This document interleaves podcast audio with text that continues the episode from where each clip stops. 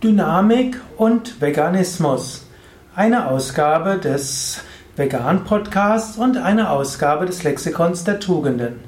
Heute möchte ich sprechen über Dynamik und was das für die Vegan-Bewegung zu sagen hat und zu tun hat. Dynamik heißt ursprünglich Kraft, heißt Energie. Dynamik heißt etwas mit großer Energie und Kraft zu machen. Dynamik, da steckt auch Geschwindigkeit dahinter.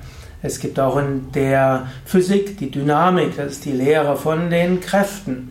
Es gibt eine Wirtschaftsdynamik, eine Wirtschaftsentwicklung und es gibt natürlich auch eine Dynamik in dem, was man insgesamt machen kann, um die Menschheit voranzubringen.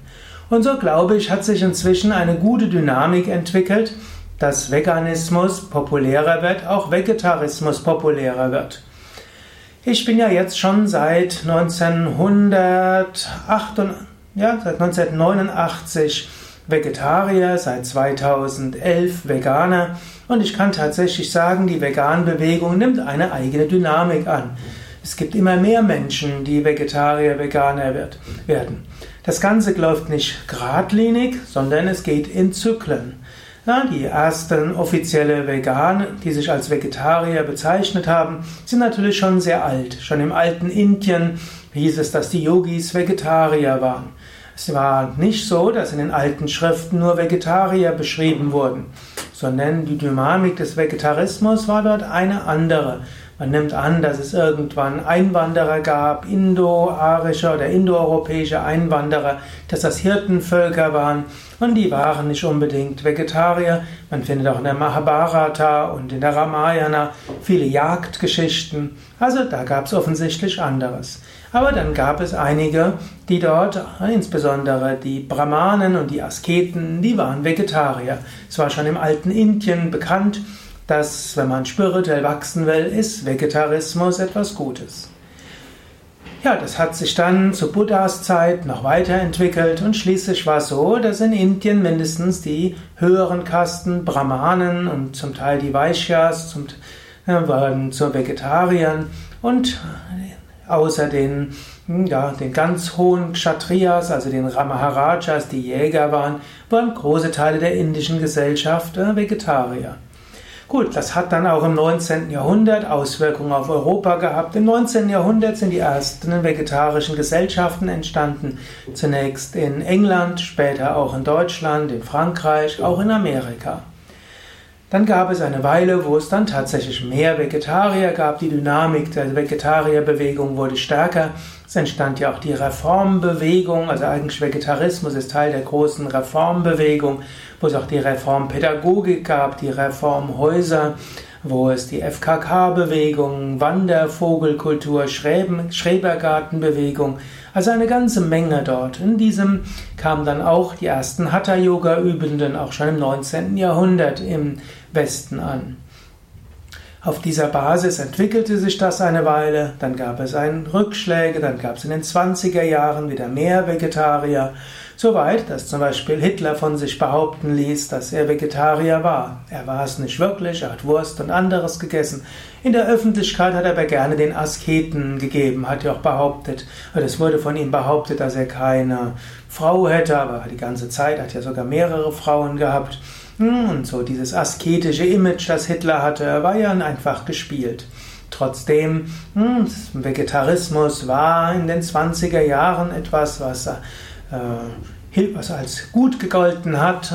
Und dann wurde es aber in den 50er Jahren, waren zwar viele Menschen Zwangsvegetarier, ab der zweiten Hälfte der 50er Jahre wurde Fleisch immer mehr die Mode. Und in den 60er Jahren gehörte einfach Fleisch auf den Küchentisch.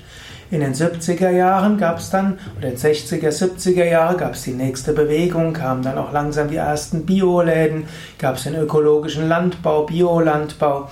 Und so entstand in den 80er Jahren mit der Esoterikwelle eine neue Dynamik für den Veganismus und den Vegetarismus. Eigentlich muss man erstmal sagen Vegetarismus. In den 1990er Jahren war die Dynamik etwas gebremst. Da waren die Menschen mehr daran interessiert, ihr Leben zu genießen. Es war die Zeit der Yuppies, die Zeit, wo man gedacht hat, nachdem, nachdem der Kommunismus besiegt ist und nachdem dann die Digitalisierung begonnen hatte, dass irgendwo die Weltwirtschaft beständig wachsen würde, Paradies auf Erden, das Ende der Weltgeschichte wurde angedacht.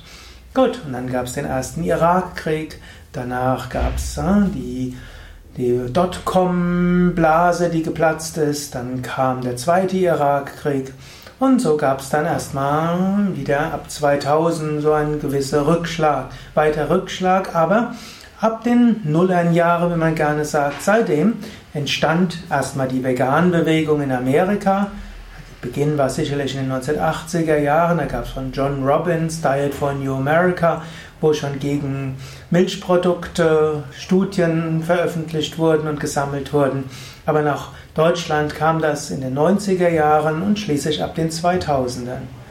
Und so gibt es jedes Jahr seit 2000 mehr Vegetarier und seit dem Jahr 2011-12 nimmt die Vegan-Bewegung immer mehr Dynamik auf. Heutzutage ist das Jahr 2015, kennt eigentlich jeder Veganismus und Vegan. Wenn man ins Restaurant geht oder in ein Eiscafé oder irgendwo hin und sagt, ich bin Veganer, wissen die Leute, was gemeint ist. Noch vor vier Jahren, 2011, war das anders. Da musste man das Ganze erklären. Ja, so besteht gute, gute, ja, gute Chance, dass die Vegan-Bewegung voranschreitet und immer mehr Menschen Vegetarier und Veganer werden. Mein Tipp wäre nochmals, obgleich ich sehr strikter Veganer bin, mögen sich doch die Veganer und die Lacto-Vegetarier und die Ovo-Lacto-Vegetarier nicht untereinander zerfleischen. Ich sage gerne, man muss 100 Lacto-Vegetarier zum Veganer machen, um Tierleid in dem Maße zu reduzieren, wie wenn man einen einzigen Fleischesser zum Vegetarismus inspirieren könnte.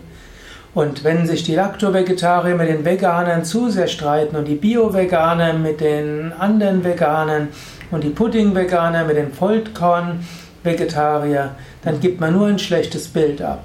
Menschen wollen Harmonie haben. Wenn sie sehen, dass die Vegetarier und Veganer sich untereinander zerfleischen, sagen sie, damit fange ich erst gar nicht an.